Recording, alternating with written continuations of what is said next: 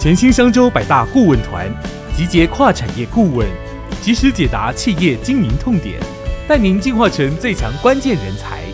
以下是来自商州百大顾问直播的精华内容。欢迎大家加入今天的百大顾问直播。今天的主题，我们邀请到的是这个 Ego 的这个徐浩源总经理哦。那他要来分享的是这个老租车行在疫情期间的逆境突围求生记。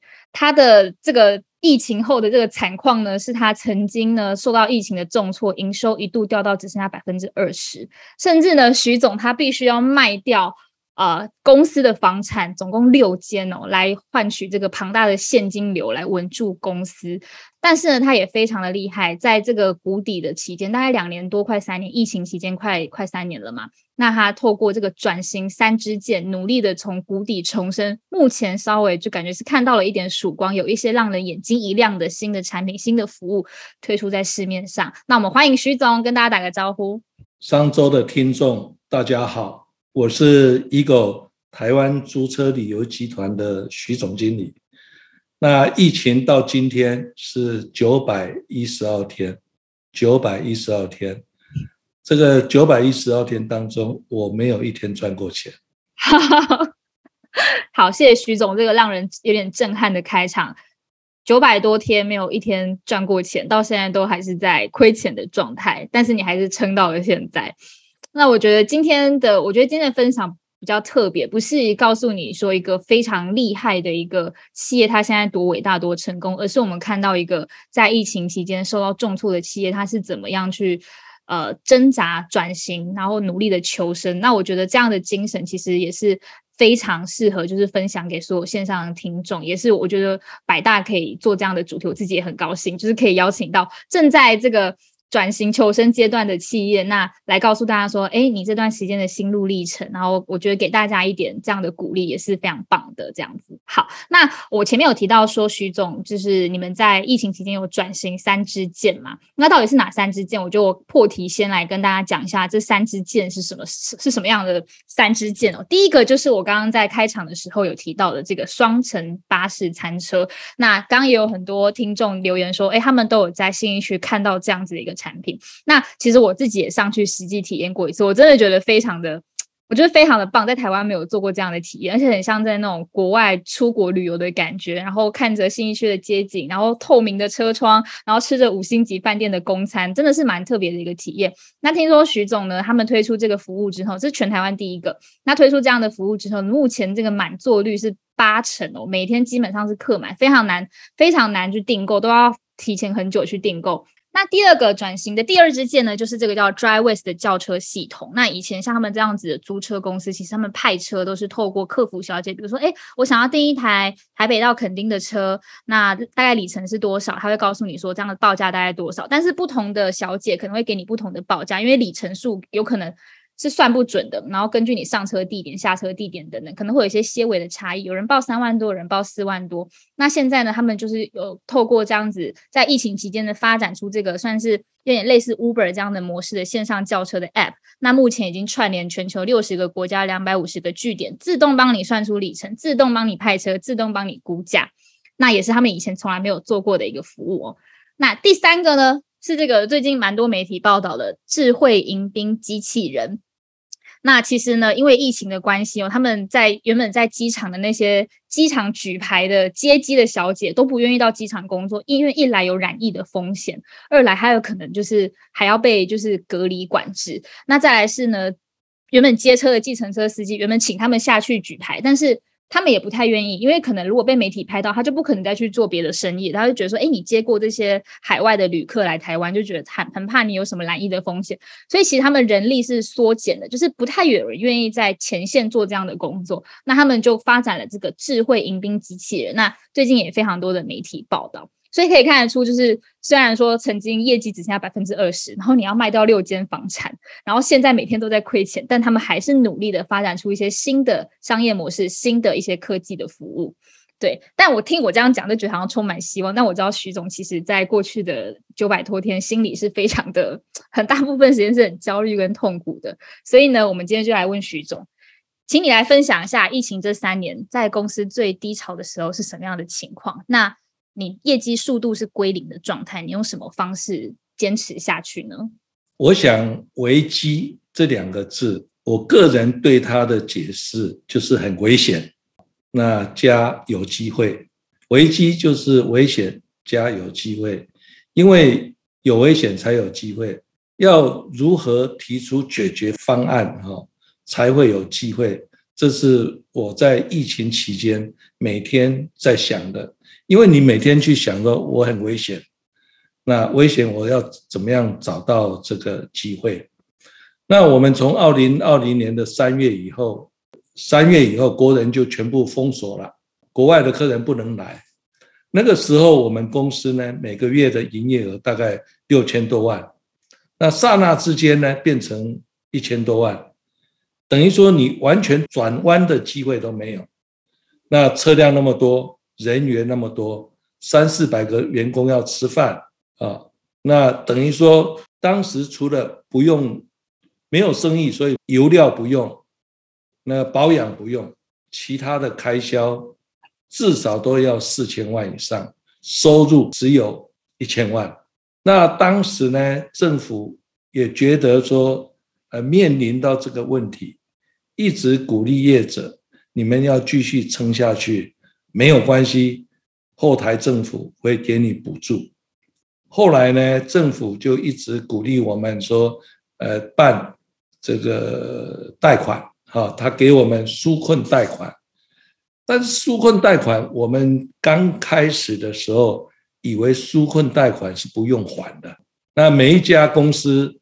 可以贷两千五百万，当时我有四家公司就可以借到一亿，刹那之间不会觉得说口袋没有钱，那就去借了。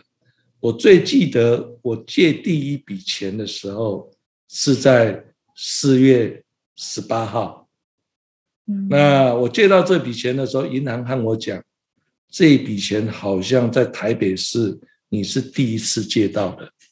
第一批借到的，第一批可能有一两百家企业，那借最多的是我们。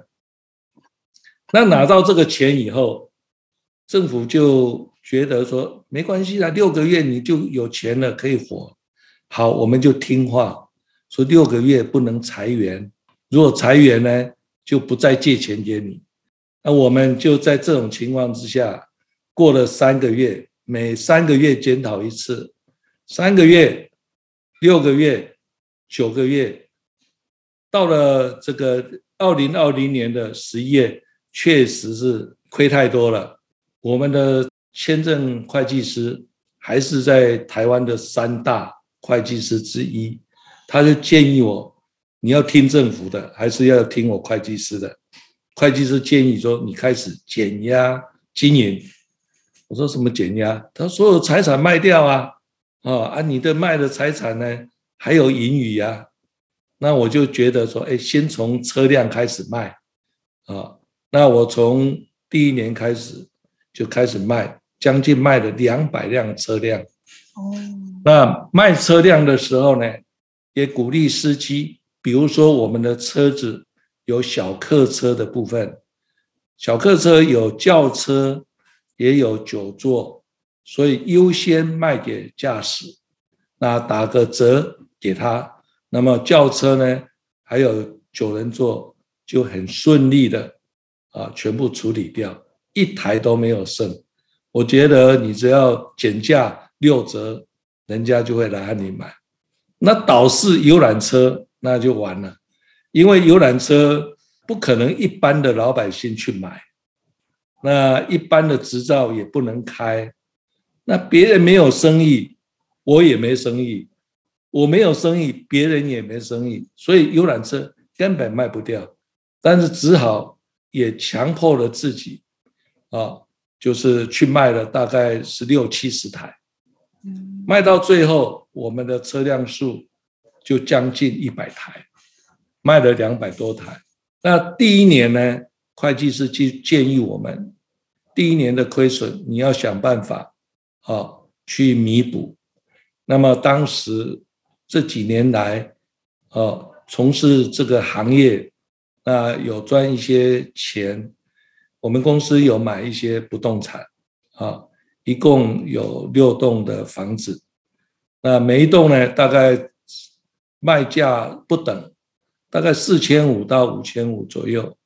那我们就开始把第一年的这个债务全部就四栋全部卖掉，卖掉以后呢，大概还有六千万，那准备第二年二零二一年的。粮食啊，这第一年是这样度过了。嗯，结果没想到二零二一年又遇到了三级警戒，生意又再次的归零。对，所以这个答案是这样：今年比去年差，去年比前年差，所以连续三年呢，就是用这样形容：今年比去年差，去年比前年差。为什么今年比去年差呢？今年到了四月以后。啊，一下子那个确诊人数从几千到几万，我想一般的老百姓碰到上万他都不出门了。然后疫情的时候，连餐厅、大众运输、大众运输也不能供餐，啊，三十个人不能出门，好像每一次见都叫我说你不要再做生意了，你已经没有生意做了，对不对？包括我们的餐车。也规定，因为大众运输停止供餐，我们就将近二十天没有供餐，啊，所以这个就是我们的考验。去年呢，就一下子三级，那没有办法，也几乎是停业。了解，等于说去就是过去这个九百多天疫情反复的状况，其实真的让公司的经营状况是每况愈下的状态。呃，没有错。没有，但没关系。徐总现在还撑在这里，跟我们分享他的心路历程。来，那为什么就是疫情呢？竟然没有把你打倒，而且你竟然在这个疫情反复，然后业绩速度归零的状态下，勇于做了很多的尝试。那为什么你在低潮的时候，你不是选择守成，而是积极的去做创新呢？不瞒你说，这个运输业它是资产密集，要就是我们在疫情的时候，疫情之前。我们有五亿的资产车辆，那这车辆呢没有办法动，不是说你要卖掉就卖掉。那员工，我想，呃，我们要处理员工，员工的心态是会看，老板你有钱啊，哦，那你可以支钱我，我愿意被支钱。那之前要支遣费几千万要从你拿哪里来？如果那个公司。连两千万、三千万、五千万拿不出来，我看那个员工会自动写离职单，啊，自己离职。那他认为说你有还有一点资产，他就一天和你耗一天，啊，每天老板早下班，老板好，对不对？有什么工作要做啊？就等你之前，那你没有处理资产。你怎么去去？他认为你你有一天会处理资产，然后帮他值钱，这是心态的问题啊。然后我们因为这个车辆贷款很多啊，平像我们的运输业的贷款大概都在百分之六十左右，五十到六十是很正常的。比如说一辆游览车，它八百万，贷个五百万，五百万。贷个五年，每个月平均九万到十万，一百台就是一千多万的贷款。这个贷款你不缴还是不行？为什么车辆会折旧？这个和不动产不一样。所以我们这次最伤害的旅行社来讲，他只是之前员工，他不做。那饭店业来讲，他也不用卖卖饭店，他的饭店呢，土地还会成长。地皮还会成长，那游览车运输业就非常的惨，不但要缴贷款，而且贷款的金额小于折旧啊，折旧更厉害啊！像我们最近有一个业者，他说他买了八百五十万的车子，他最近想要卖，不到半年卖五百万，八百多万的卖五百万，所以在这种情况之下。虽然我们是要守城，但是呢，你守城没有用，你守守城就是倒闭啊。嗯啊，所以我们在用现有的资源之下，拿个几千万去重新看能不能求生。比如说，我们打造那个双层餐车，我们是用双层巴士，双层巴士多少钱？一千五百万，再花将近一千万啊去打造，啊打造好两千三百万。当时我们的投的这个同仁一直觉得说，老板你真的要下去玩吗？但是我说你现在不下去做，就死路一条。那下去做看看。当时我们要做的时候，我们是和鼎泰丰合作，鼎泰丰非常的高兴，他说你来做，打造三台都可以，因为我每天啊每一个店平均排队的时间要二十五分钟，只要大陆客只要观光客一来，你三台五台车子没问题的，嗯。所以我们就非常有信心就去打造了，哪知道打造好，国门又还没有开放，啊，那我们只好做这个台湾客。那台湾客我们根本不是餐厅的底子，我们就是去求五星级的饭店啊，我们能不能合作？啊，在这个谈判的过程也受到很大的打击呀、我们做生意又不敢，我们都要保守一点。那我想二十六个位置啊，那我就希望说五星级的饭店啊，可以和我他卖十个位置，我卖十六个位置。当时在呃二零去年的四月都讲好，没问题，大的餐厅，而且还都抢说哪一个是要呃首航。结果五月疫情又变了，九月再回去找他们，然后徐总拜托，哎，我不太敢玩的了，但是呢，我可以给你很优惠的价钱，一套餐一千两百块就好了，啊，所以我们在最后我们就自己去开这条路路线。我这次就尝到苦头了，大家不配合，我自己上阵自己啊，所以我和五干这样金级合作，哎，哦，了解了解，对，就是说你其实，在过程中想要找一些合作伙伴一起来合作，但也其实遇到蛮多挫折跟打击的。没有错，没有错。但你不做，就完全没有路了，就还是得做，硬着头皮对做下去这样子。对对对，因为这个是双层巴士也好，双层观光也好，这个百分之九十全部是观光客了。啊、嗯，国人不会去坐你那双层巴士，因为台北的交通动线确实非常好，有地铁啦，哦啊也有这个公车，啊，嗯那观光巴士百分之九十是看国际观光客，哎，嗯，因为我上去体验过，你们上面的那个小就是服务生的那个服务水准，真的都是那种顶级餐厅、fine dining 五星级餐厅的那种，很像空服员那样子服务的水平。然后我就问徐对总说：“哎，请问这个是饭店的，就是公餐的饭店派出来的服务人员吗？”他说：“不是，是他们自己训练的。”所以等于是说，一个老租车行，一个租车集团，他们现在要跨足这种五星级的餐饮服务，连服务生都要自己重新的训练，训练得像空服员一样，怎么去展示、销售产品，怎么去摆盘，怎么去跟客人应对进退，其实都是他们重新锻炼的一个新的服务的能力。好，就这个那 Dryways 是这样，呃，就是我们传统的运输公司。那刚刚我也提过了，就是一般的这游览车公司好了，租车公司好，都是女性老板多。那为什么会女性老板呢？因为她从随车小姐开始啊，可能在二十年前、三十年前。随车小姐大概待了一两年，她就知道这边到阿里山是多少的距离，要多少时间，报价要多少。啊，那他很清楚，他会报价。那可能都是一个一人公司，两个人、三个人。到了我们现在的去经营，像我们的客服中心，二十四小时啊，至少要十几个、二十个在运转。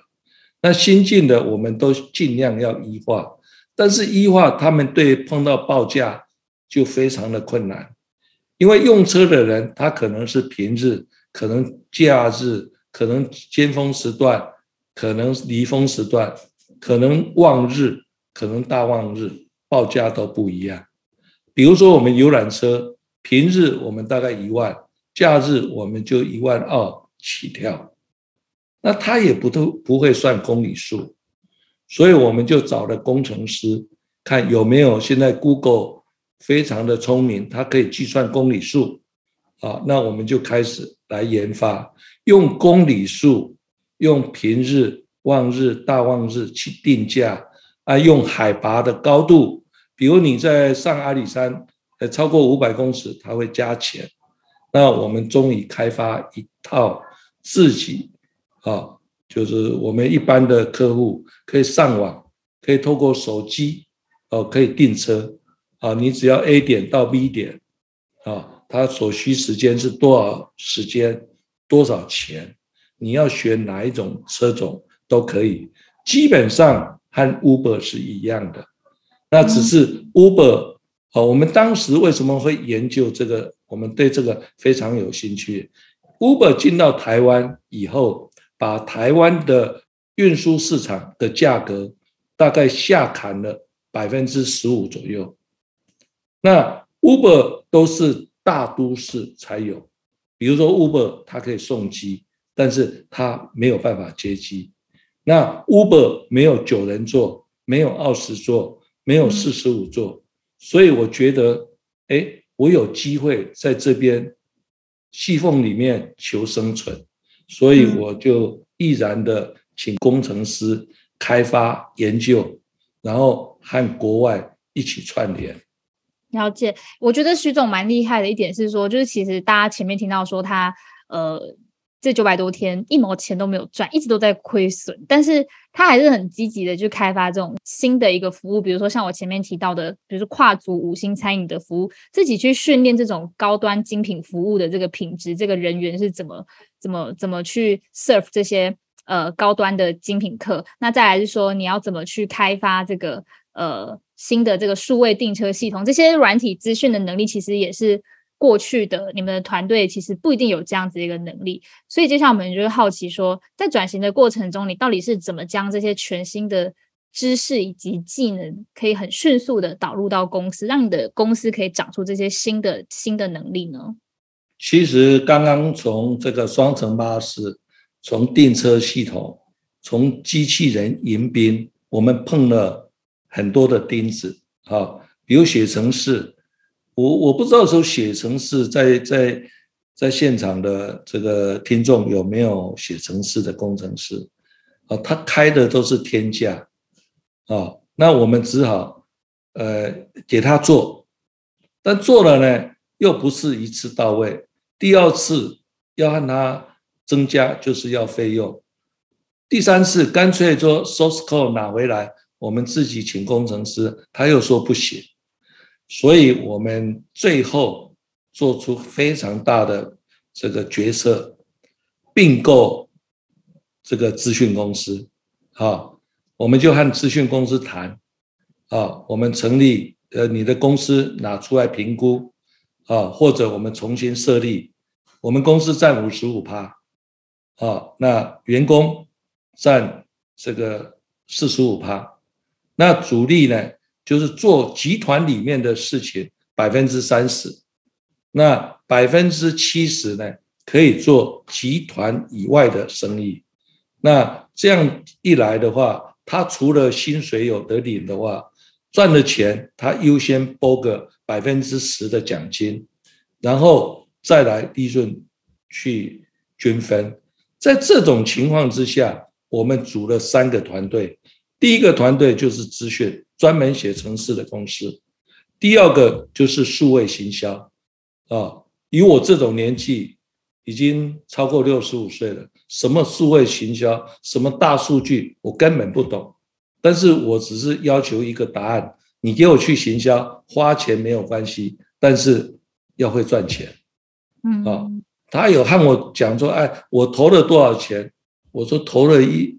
投的可能这个十万块，但是呢，订单只有十张，那接送机一千一一趟，假设一千块，那等于说白做。他说：“老板不是这样，要去分析，然后能找到客户的这个 TA 在哪里？哎，我觉得也有道理，但是这个必须要长时间，所以我们也投资了数位行销。另外，我们最这次碰到很多的问题，我想在这边分享啊。最近一直说这个机场要开放，但是很多人都会蠢蠢欲动。就光现在我们的驾驶缺员，至少缺原本大概缺百分之十，现在已经缺到百分之四十，百分之四十。那我就天天公司就天天应征驾驶就好了。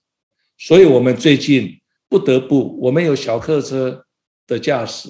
有二十座的交通车的驾驶，乙类的驾驶，甲类的驾驶，客运的驾驶，甚至双层巴士、双层餐车的驾驶。那我们就组了一个人力资源管理公司，训练自己的驾驶，自己用以外，还对外来，呃，比如说有主管用车，可以从我们这边中介出去，我们都帮你介绍好。而且真正有实战经验，就起码他在公司待了六个月以上，而且有教育训练。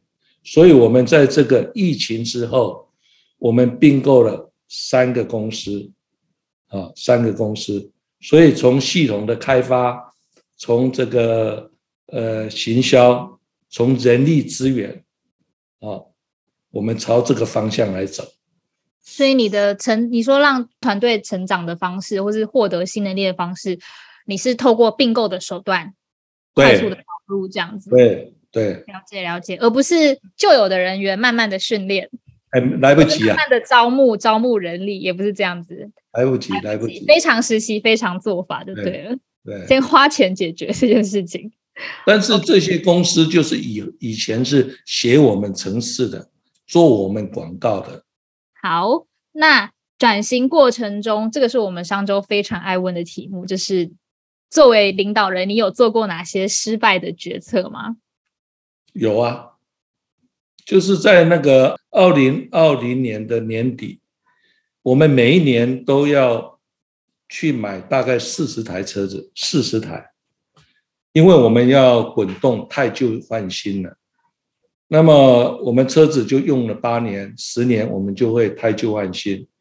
那例行要要买要换四十台，但是我们看到，哎，政府给我们的哦有四十四天的零确诊，然后又有补助，那一直的喊过了明年就会好，啊，过了明年就会好。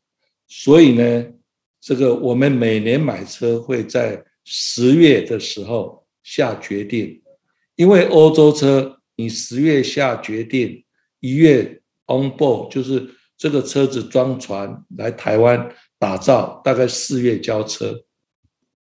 那我不敢订四十台，好，我去打了折，我订了八台，而且是最好的 Volvo 的车子，每一台都是八百万。结果二零二一年的四月交车。五月，政府和你宣布进入三级，啊，车子交了，在那边晒太阳，而且全部之前员工，因为没有生意嘛，这个是我做出最大的错误的决定，啊，非常的后悔，啊，因为无形中又多了这个六七千万的负债，那这里面就是谈到。政府讲的话，你相信吗？啊！但是我们又不能批评政府，是你自己做的决定。那这个又觉得在佛家讲的贪生吃的贪，因为我贪明年会更好，所以我下了买，买下去就错误了。这样了解。不过我觉得这个有时候错误的决策。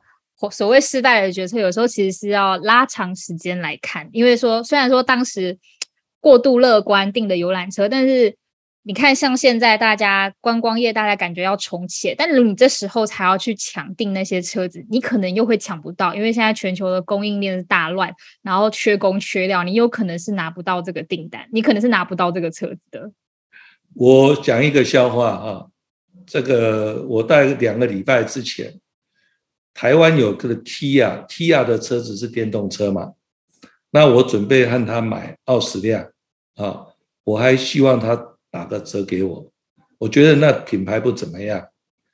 结果，呃，老板和我谈了一谈，以后他说：“徐总，我确实没办法供应你了，我现在还欠了四千五百多辆欠客人。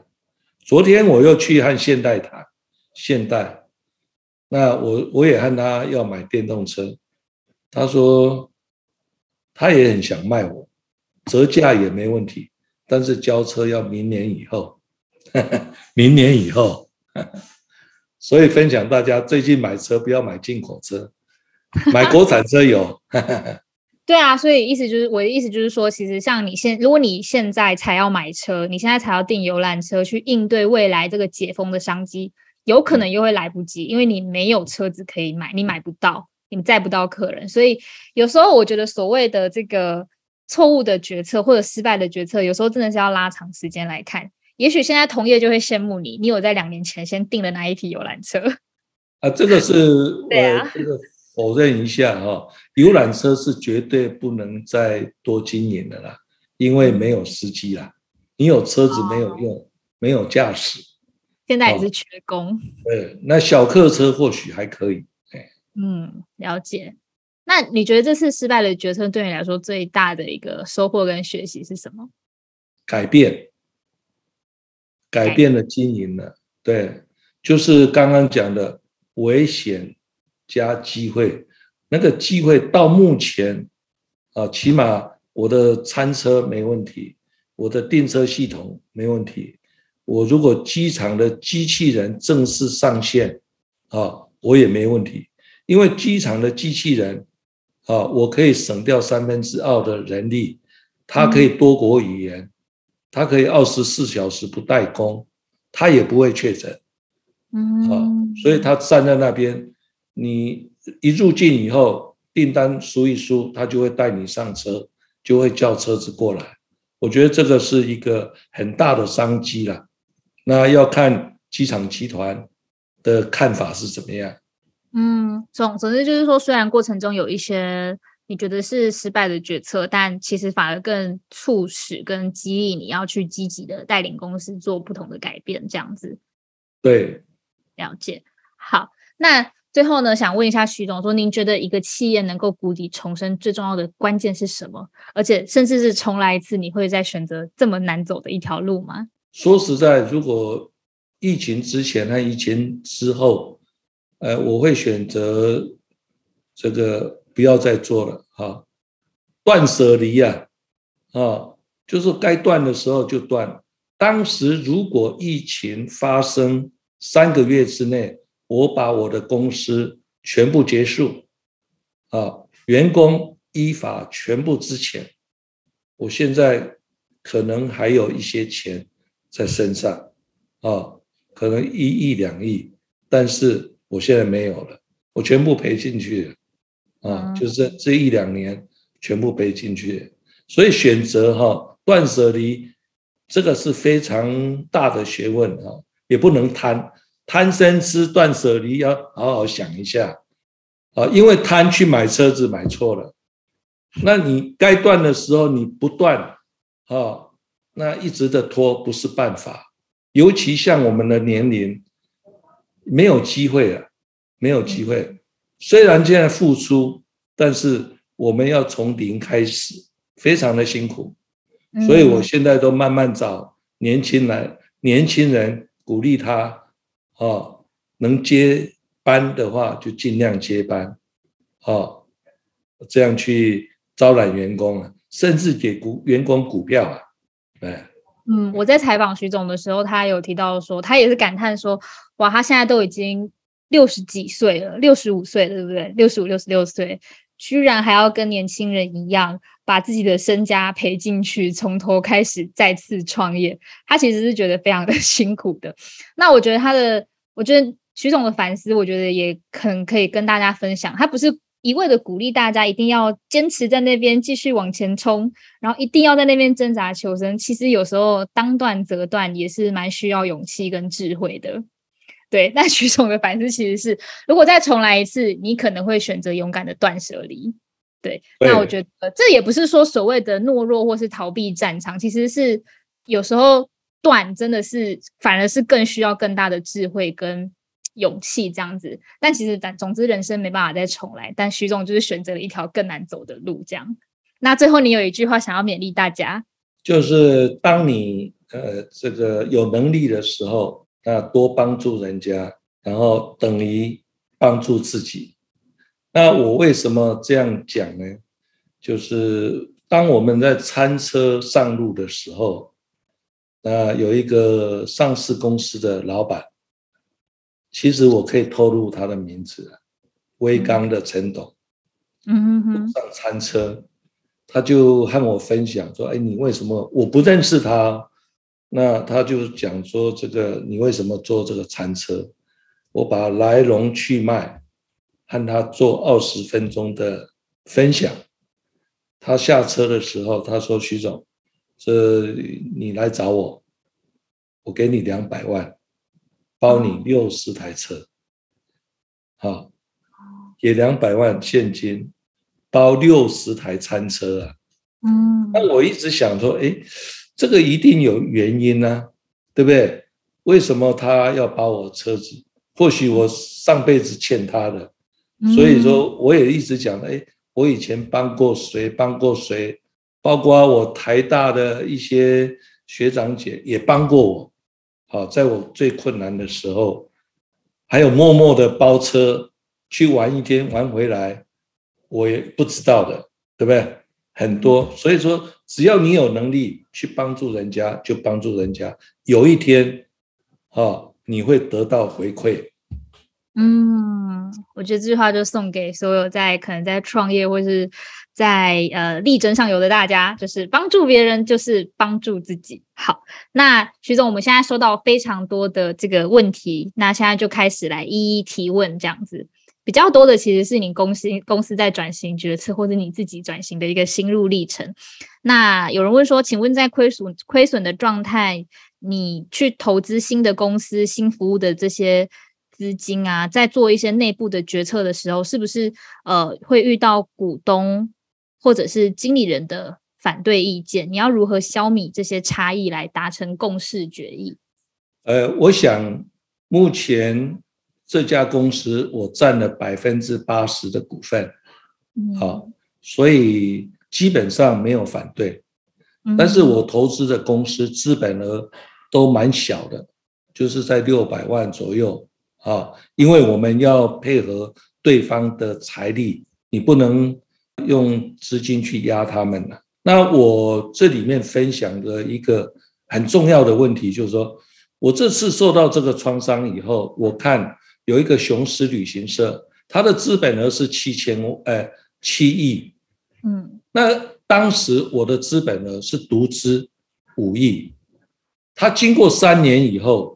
它现在的股价净值是十六块多，那么股票呢一百块，那我五亿，我现在亏剩下一亿多资产，啊，我独资的缺点在这边，所以我每天每次看到那个雄狮的王老板说，哎，你有说有笑，啊，他说我的七亿一百块我就有七十亿啊，亏个十几亿。我还有五十几亿啊！他骂我你是笨蛋，你应该要赚一些资本利得。这个是给我最大的启示。很哦，说不该这么就是独资占这么多份，这样对，不能独资啊。好，如果线上有一些正在准备创业的经理人，或是正在就是独资的，大家可以想一下这个徐总的这个学习哦。好，再来是有人问说，请问徐总，你觉得支持你一直奋战下去的一个信念是什么？呃，我们读书的时候，父母亲会告诉我们，铁杵可以磨成绣花针行行出状元。这两句话，我是可能给我最大的启示了。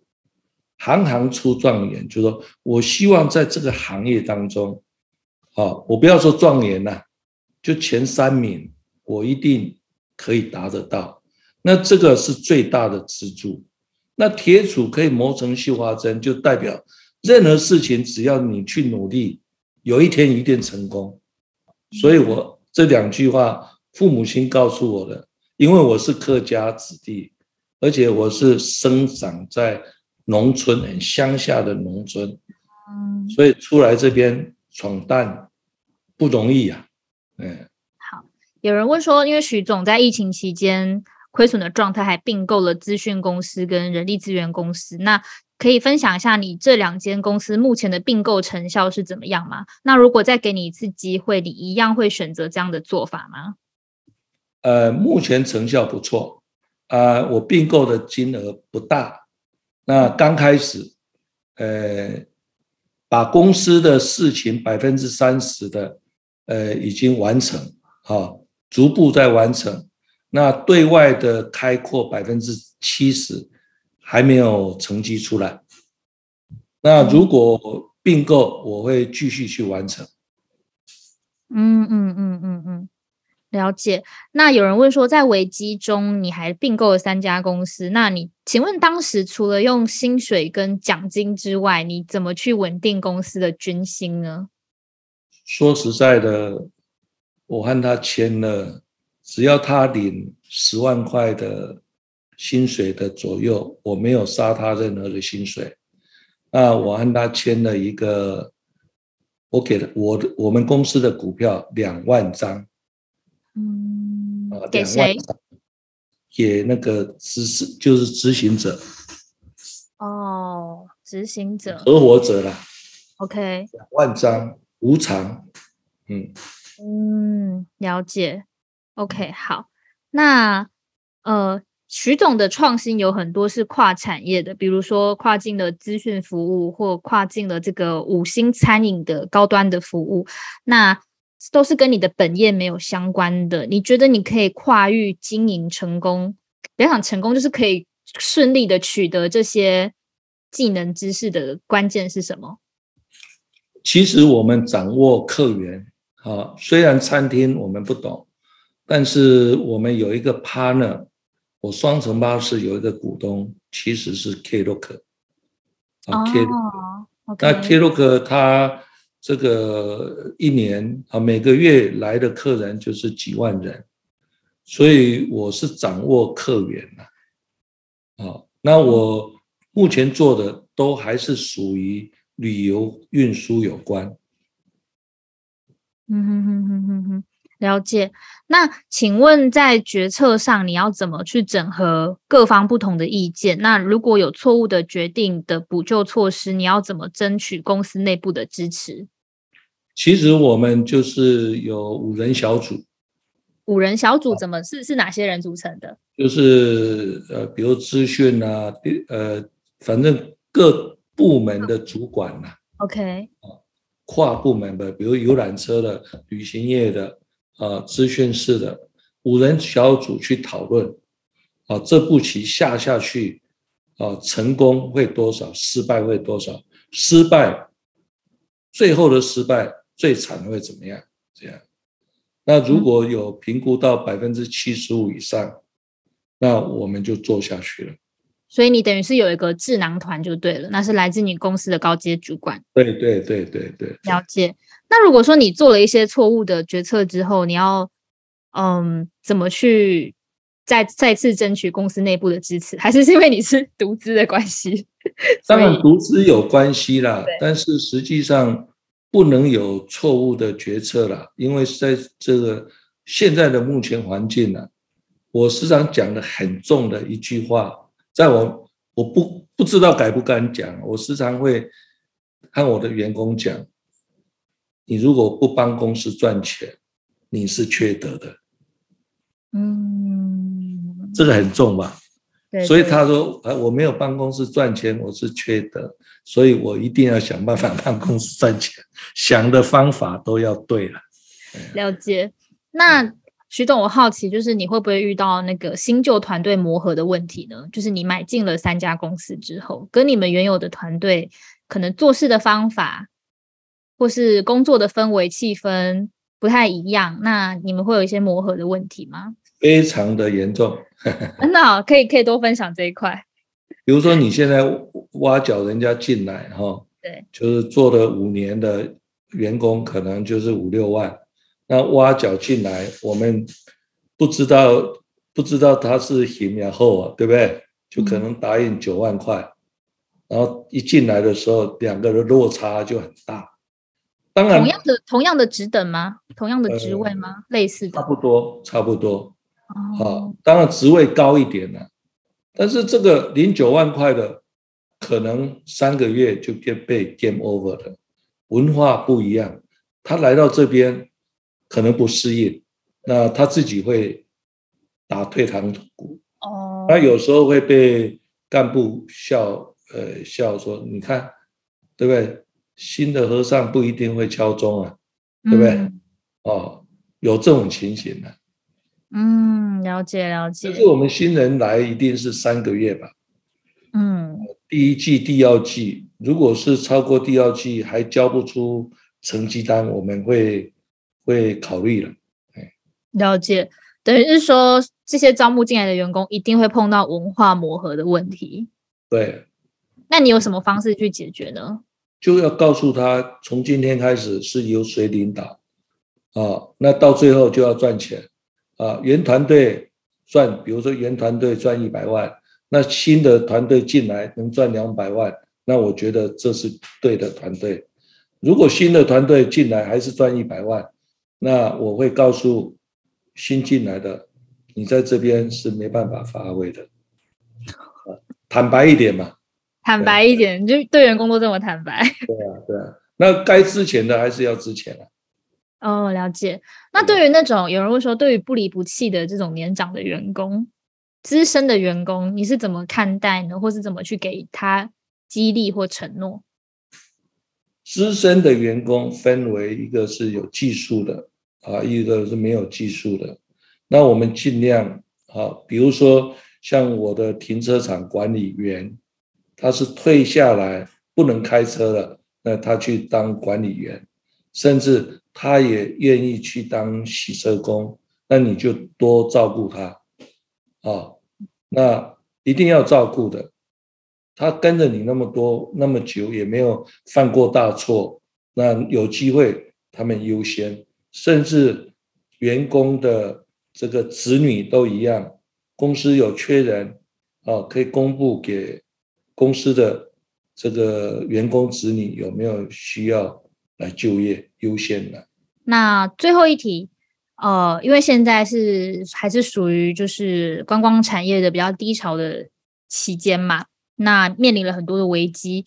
你在招募新的新血或接班人的时候，有没有遇到什么样子的阻碍？怎么去解决？会啊，这个说实在，我们现在要招募员工不容易。第一个，他会看你的公司啊，那公司的部分，呃，整个来讲还算正面，但是产业他会考虑，他认为可能这个疫情不是我们说的现在开放就开放，开放可能六个月以后又关，所以在招募员工的时候，啊，非常的不容易，不是你薪水高低，是他对这个产业没有信心，嗯嗯，所以这个问题现在还是没办法解决，就是得没办法得解决。对，对因为大环境就是就是不好。你看日本嘛，日本前一阵子也开放了，啊，一开放啊，这个染疫的人又多了，对不对？又关了。韩国也是一样啊，嗯，所以我们现在招募会碰到这个问题啊。嗯，就是呃，很少人愿意再投身旅游产业了。对对对对司机也，即使国门开放，也没有司机可以载客。对，还非会非常的严重。那等于说前面其实你还是有蛮多关卡要一一克服的。对啊，像现在的运价哈，基本上涨百分之二十。嗯，现在啊，机场接送哦，啊，以前可能八百九百可以勉强叫到一辆这个计程车或者小车，对不起，现在一千块以上了。嗯，那徐总，等之后国门开放之后，你这个新旧事业的占比你会怎么抓？因为过去我们是以就是租车然后接送机为主要的服务嘛，但现在你开开始了这些新的服务啊。呃，巴双层巴士餐车等等的话，像双层巴士，我们基本上，呃，选举过后，哦，像台北，我们第二辆在选举之前，第二辆台北的双层巴士会出现，啊，那再过来垦丁、台中、新北，啊，我们都有兴趣去经营。嗯，他有办法成为你未来的营收的主力吗？哎，可以，可以哦，可以可以弥平就是接送机这个业务的销，就是当然不行了，当然不行了。这个接送机是我们的主力了。嗯，啊，接送机在疫情之前，我们一个月有三千万的生意。嗯，有接送机，国外的客人才会进来嘛，他第一关嘛，然后我们再再去。请他去坐双层巴士，坐双层观光餐车，啊，带他到九份去玩哦，变成一个一条龙的服务就对了。你没有你没有机场接送，你什么都不用讲。嗯，了解了解，所以还是期待国门开放了。虽然说现在招募司机很困难。对啊，对啊，对呀。大家有兴趣有认识人想要就投身旅游产业，想要当那个有接接送机的这个司机的话，可以来联络一下易购的徐总，这样。好，谢谢徐总的分享。我们今天的呃 Q&A 就回答到这边。那再次感谢所有线上的听众，还有谢谢徐总真诚的分享。谢谢大家，我们下周四持续线上见，拜拜。